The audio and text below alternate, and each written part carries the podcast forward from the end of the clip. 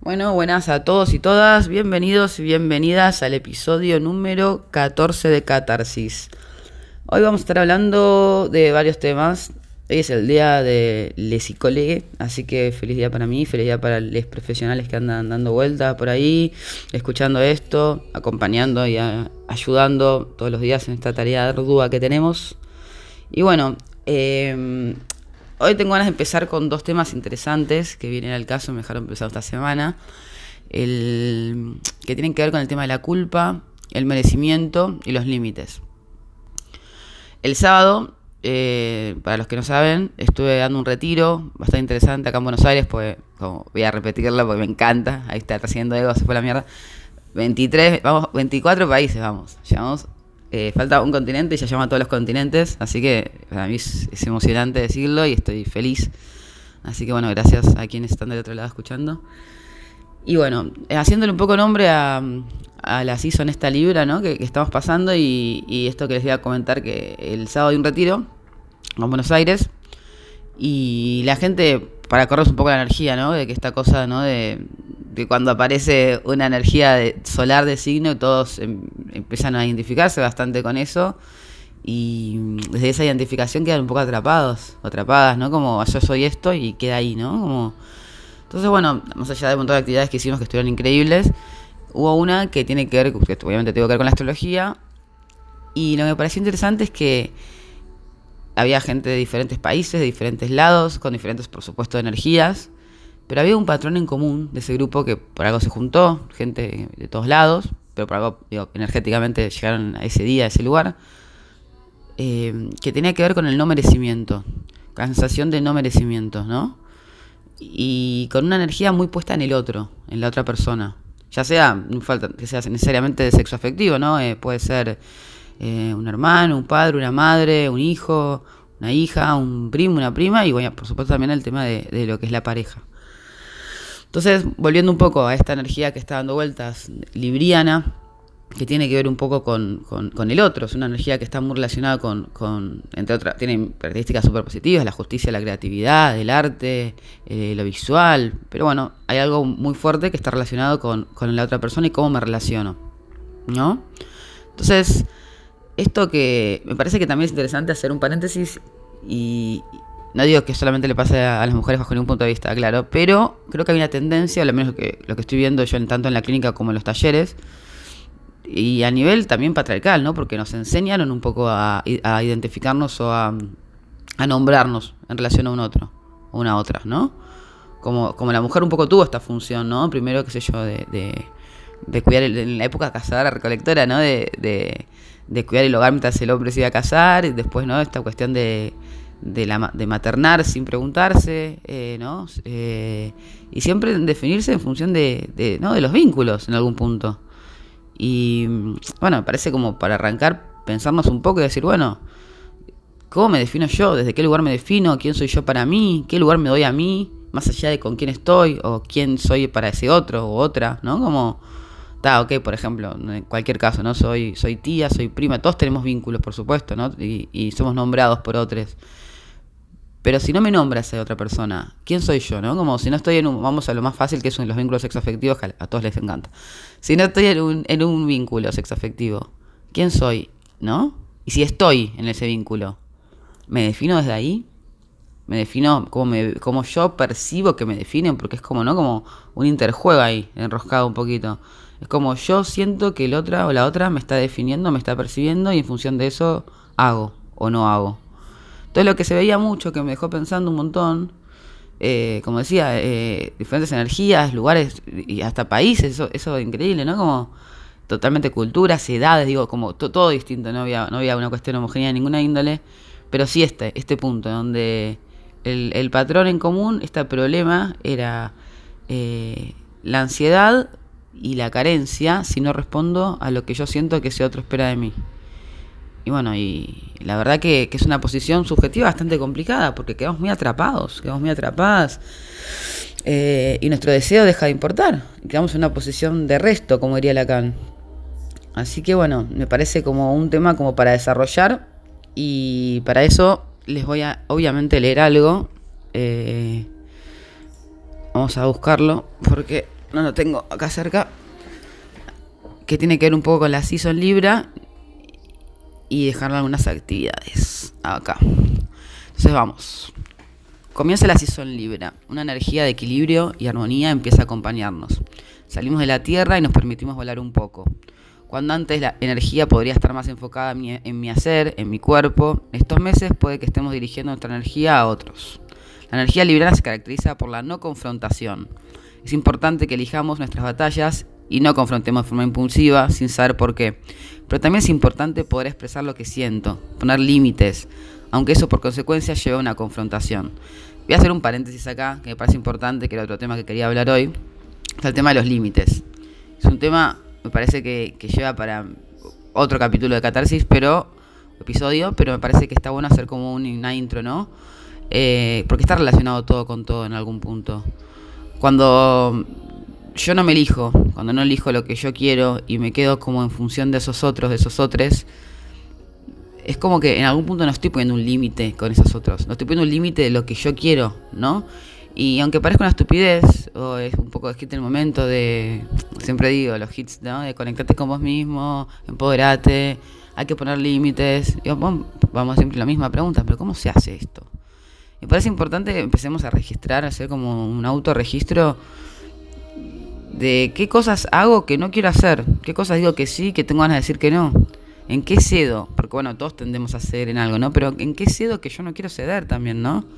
Me parece que es importante y está totalmente relacionado con el deseo.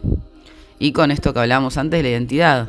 O sea, cuando yo digo no, es probable que tenga miedo si tengo problemas con los límites. De que el otro se vaya, de que el otro me abandone, otro se enoje. Pero es muy importante, porque esto hablamos de cómo se hace. Bueno, empezar a poner límites es una de las maneras de empezar a trabajar en mi identidad, a trabajar en lo que yo quiero a trabajar en mi deseo. ¿Sí? Bueno, seguimos. Porque a veces me da miedo decir lo que necesito, lo que deseo. Vivimos desde la falta, desde la carencia, con miedo a que el otro me deje y se vaya, y entonces prefiero callar. No expresar lo que siento, lo que quiero, agradar. Cuando agrado a todos, hay algo en mí que tengo que revisar. Esta energía nos invita a revisar la forma que nos paramos en el mundo. ¿Cómo me relaciono? ¿Por qué? ¿Me muestro como soy? ¿Me da miedo expresar mi deseo? Te propongo un experimento. Hoy, solo por hoy, correte del miedo, al menos un poquito, y animate a expresar lo que deseas, lo que necesitas, observa qué sucede y registralo. ¿Qué pasa si la otra persona se enoja? ¿A qué le temo tanto? La única manera de responder estas preguntas es enfrentando el miedo. Comencemos a decir sin miedo, a no agradar, y veamos qué nos pasa a nosotros con esto. Bueno, esto es un poco uno de los temas, porque va a ser un capítulo un poquito más largo, más largo de lo común, que es súper largo. No, pero es uno de los temas que, me parece importante, que estaría bueno, ¿no? Por eso siempre dejar las preguntas como para que realmente se las, puedan hacer, si tienen ganas, como siempre digo, y puedan trabajar en eso. Si quieren, si no, tipo, mándenle la mierda, porque siempre esto es, es del deseo. Si no sería como muy hipócrita de mi parte, háganlo. No, es del deseo y, y me parece que son preguntas y palabras interesantes, porque en general a veces eh, esto eh, siempre lo comento porque me parece muy piola. Enneagramas se llama por los que preguntaron. Enneagramas, como suena. Eh, lo pueden buscar, hay un montón de libros, hay un montón de información. Y es como, habla mucho de esto, ¿no? De, la, de las posesiones psicoespirituales, para también entrar un poco en, la cuestión no tan solamente psicológica, que es súper importante, también espiritual. Como que todos somos un biotipo, ¿no? no, somos, no somos un biotipo, es como que tendemos a tener características de un determinado biotipo. Em, y desde esa carencia, generalmente son biotipos que hablan de diferentes tipos de carencia. Por ejemplo, ya lo dije en varios capítulos, pero lo voy a repetir igual. O sea, tiene que ver, por ejemplo, uno es, tengo que ser perfecto, ¿no? Entonces, no perfecto, si no soy perfecto, no me quieren. Otro es, tengo que ayudar. Ayudo, pero mientras que ayudo sin que me pida. Entonces, el otro, de golpe, estoy como taponando el deseo del otro. Como yo lo hago mejor, correte, ¿no? Como esta cosa. Otro, es, tengo que ser diferente, tengo que ser distinto para que me miren. Otro, eh, pongo distancia, porque si dejo entrar me pueden lastimar. Otro, tengo que agradar, que es el que estamos trabajando hoy, ¿no? Tengo que agradar, tengo que agradar entonces nos paramos de una carencia, ¿no? Porque cuando en ese tengo que agradar, me olvido de mí, me olvido de mi ser, de quién soy yo y qué quiero para mí. Y aunque parezcan frases de, cabecera hechas por Bucay y Rolón, no, pobres, los bancamos, em, o estas frases como decía antes, ¿no? Del Instagram de, de, denle cuerpo, ¿no? Denle materia, piénsenlas, desármenlas, jueguen con ellas. ¿Qué es agradar para mí? ¿Por qué tengo que agradar? ¿Me pasa esto? ¿No me pasa? ¿Cuántas cosas, cuántas cosas hago para mí? ¿Cuánto tiempo me dedico para mí? Pero para mí, digo, para mí en serio, digo, mm, ni lo vincular y hasta corriendo lo vincular, hasta lo que es laboral. O sea, si no laburo, ¿no? Y si no estoy, no sé, haciendo las compras, lavando los platos o, cumpliendo o, respondiendo desde un lugar vincular a la demanda del otro o de la otra. Bueno, ese tiempo, ¿tengo ese tiempo? ¿Existe otro tiempo que sea mío, solamente mío, algo para mí, que yo disfruto conmigo, mi momento? Eso es algo, me parece interesante como para empezar a trabajar todo esto. Para empezar a trabajar el tema de la identidad y empezar a, reforzarnos, a empoderarnos. Nos enseñaron de generaciones en generaciones qué teníamos que hacer y quiénes teníamos que ser. Y eso es un momento hoy para decir, levantarse y decir, yo voy a ser quien carajo quiera. Ya basta que me digan quién tengo que ser o cómo tengo que ser o qué tengo que hacer, ¿no? Y me parece que realmente tiene que ver con la psicología, con la espiritualidad, pero también tiene que ver con lo social. ¿No? Como, realmente nos fueron enseñando y se va aprendiendo y aprendiendo con H. Lo vamos introyectando, tomando, haciendo propio. Es un momento de empezar a deconstruir esto, ¿no? Y a limpiarnos de todo esto y, armarnos y rearmarnos desde un lugar que, que, no nos haga ruido y que podamos ser felices y disfrutar. Y si confrontamos, ¿qué pasa, no? ¿Cuál es el problema? ¿Qué pasa? Bueno, tengo tres textos más para leer. No, en serio, tengo tres textos más, me parece que es una banda para hoy. Uno de la productividad, después me dicen cuál quiere que siga para el siguiente. Tengo uno de los pensamientos disruptivos, otro tengo de la productividad, eh, otro de las redes sociales, y yo quería hablar de este, porque tiene más que ver con lo que estamos hablando. Pero igual está con el tema, tenía que ver con el tema de, una mm, astrológico, pero lo vamos a correr y vamos a hablar solamente de abstraer la información que parece interesante. Los juicios y la identidad. Cuando el otro me mira, yo le atribuyo un significado a esa mirada. Cuando a veces pongo ese juicio sobre mí, lo que yo pienso sobre mí en un otro, yo pongo ese juicio, ¿no? Porque esto es importante, lo voy a, ahora no estoy leyendo. Eh, yo a veces, ¿no? Tengo un juicio sobre mí, lo proyecto en ese otro. Entonces pienso, ah, me está mirando porque, sí, no sé, tengo esto feo, esto mal, esto roto. Y la persona quizás está mirando porque le gusta, me di otro día, le gustó la remera, colgó, está pensando otra cosa. Y, ah, no, seguro que. Y uno se arma hipótesis, o sea, ese sistema de creencias, se arma ideas de cosas que después no son así, no pasan. Y se, se, se nos, nos, Ay, no sé la palabra eh, bueno, creemos que es así, nos, nos convencemos que es así. Y después actuamos en función de eso. Entonces generamos una profecía autocumplida. Decimos, bueno, seguro me miró por esto. Entonces cada mirada que yo recibo es en función de lo que yo creo que de por qué ese otro me mira. Es como, no sé si se entiende, pero es un interjuego muy interesante y así arma, se arma nuestra identidad. Así se va constituyendo. Y por qué me, a ver, y desde qué anteojos me miro, qué anteojos me pongo para, para ese ver. Y eso tiene que ver como cómo nos constituimos también un poco en la niñez sin caer en el reduccionismo psicoanalítico, que no, no es el día de hoy para hacer eso, militan, de forma militante tampoco, que hablamos un poco ¿no? de, cómo trabajar de otras corrientes, pero bueno, hay algo de la niñez que nos va constituyendo y si no trabajamos en eso, no lo podemos hacer conscientes, nos miramos desde esos lentes sucios, rotos, y nos miramos desde ese lugar, pero nos miramos con el otro como espejo. Eso que a veces a la gente le enoja mucho porque está bien, porque no aplica todo, ¿no? Esto de, la, de que somos dos espejos y hay una proyección cuando algo nos molesta del otro, o de la otra. Obviamente en todos los casos no, si hay un asesino, un, un violador o un pedófilo, no, no me estoy proyectando ahí. Obviamente si te pasó un abuso, no te estás proyectando ahí. Eso hay que tener mucho cuidado de no revictimizar, por supuesto que no. Eso por supuesto que no. Pero hablamos a nivel general, ¿no? De cómo a veces, sin darnos cuenta, estamos haciendo juicios, generando juicios hacia el otro, pero en realidad son con nosotros mismos. Somos nosotros los que estamos enjuiciándonos todo el tiempo. Y tiene que ver un poco con lo que hablamos antes, ¿no? De, de, lo que tiene que ver con la identidad y la no confrontación. ¿Por qué me enjuicio tanto? ¿Por qué me, maltrato, no? Siento, ¿Por qué siento que no merezco lo que me pasa? Que también es otro tema que hoy puse mm, con un meme en el, en el Instagram y varias personas dijeron que tenían ganas de, que hable de eso, bueno, un meme de, medio random, pero el tema, ¿no? De, de no permitirme eh, disfrutar. A veces cuando me va bien, hay un, hay un, texto de Freud que se llama Los que fracasan al triunfar. Tiene que ver con un poco con el no merecimiento, con la sensación del no merecimiento, de que yo no merezco que me vaya bien. Me da culpa sentirme bien, me da culpa disfrutar. Razones miles, no voy a entrar en eso hoy porque está bien para otro episodio. Pero lo dejo ahí picando para que lo piensen. Merezco disfrutar cuando a veces me está yendo todo bien, tengo miedo que pase algo y me vaya mal. ¿No? Y yo misma me auto, o mismo me auto boicoteo para que no me pase algo, porque me da miedo. Lo dejo ahí. Vamos a seguir leyendo. Entonces, ¿cuántas veces pongo ese juicio sobre mí, lo que yo pienso sobre mí en un otro? ¿Qué van a pensar si me importa la mirada ajena? ¿Me da identidad? Esto me tiene un poco de acá de bla bla bla, y Mercurio, bla. ¿Cómo me defino? ¿Cómo me amo? ¿Cómo me relaciono? ¿Cómo me defino sin mis vínculos? ¿Cómo me comunico? ¿Hago cosas a las normas sociales a la hora de elegir qué estudiar? hago, perdón, hago caso a las normas sociales a la hora de elegir, por ejemplo, qué estudiar, pero podemos decir estudiar o lo que sea, ¿no? O sea, hago caso a, a lo que está bien visto, se podría decir, ¿no? Eh, cuando elijo algo, o me estoy escuchando a mí, porque eso también es importante cuando hablamos de identidad. Es, por ejemplo, en su momento era ser médico o abogado, estaba bien visto. Entonces, a veces gente que elegía un montón de, esas profesiones y no le gustaba. Era porque si sos médico, no sé, era como que sos más, no sé, no sé, a un momento Flying eso y nos enseñaron eso. Y de golpe, bueno, empecé a romper eso. Yo hago lo que estoy estudiando lo que quiero, trabajo lo que quiero. En el caso que se pueda, por supuesto, obviamente. Crisis económica, 50% de pobreza. Pero bueno, en el caso que se pueda, tengo posibilidad de elegir mi laburo.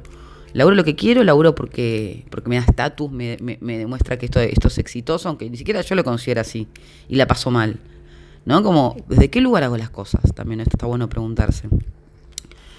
A ver, seguimos entonces me con lo que los otros me enjuicio con lo que los otros piensan de mí, me enjuicio o me limito con lo que yo supongo que los otros piensan de mí, que esto es un poco lo, que estaba tratando de explicar antes. ¿Puedo discriminar cuándo es una proyección y cuándo existe realmente un juicio explícito de la afuera? Hay un mecanismo de defensa que todos utilizamos en mayor o menor medida, que es la proyección.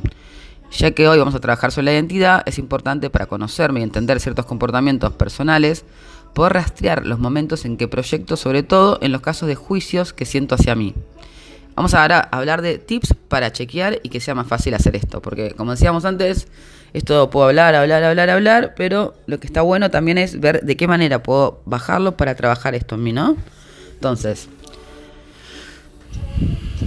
mira cómo me mira, seguro que no debería, puntos suspensivos. ¿Cómo, cómo, cómo continuamos esa frase? ¿no? Cuando cruzamos una mirada, tenemos más alertas, tenemos más en el presente. Usamos una mirada con alguien. Decimos, mira cómo me mira. Seguro que no, debería yo hacer qué. O decir, o vestirme, o caminar, o lo que sea, ¿no? Hay algo ahí que, se me pasa, que se me juega. Pues que no. Son cosas para chequear, ¿no? Son cosas para chequear y en el caso que suceda, romper. Siempre, a ver, les doy, una pista. Siempre le, proyectamos a la mirada del otro algo. Bueno o malo, puede ser bueno también, no tiene por qué ser malo. Pero siempre hay algo ahí. Entonces, si uno dice, no, a mí no me pasa, bueno, puede que no te pase, pero chequealo por los dos. Dos. Mira cómo me mira, seguro que piensa que tiene que ver con un poco lo mismo, ¿no? Esto que hablamos antes, o sea, ya suponerle un pensamiento al otro. Que el otro, ¿no? Que tiene que ver con mi pensamiento sobre mí. Y nada, nada tiene que ver con el otro, en la mayoría de los casos. La manera que terminemos estas dos frases es un pensamiento nuestro, proyectado muy probablemente ese otro ser nada tiene que ver allí. Bien viví el pasado, ya repitiendo lo el presente. La 3. Yo soy, pero en realidad, justificar nuestro ser o cómo nos definimos hoy en día, porque consideramos que no es suficiente. Chequear el lenguaje que utilizamos para referirnos a nosotros mismos, o excusarnos por nuestro trabajo, o no hacer determinada cosa, estudio o demás. Estaba escrito así nomás esto, así que lo voy a empezar a explicar.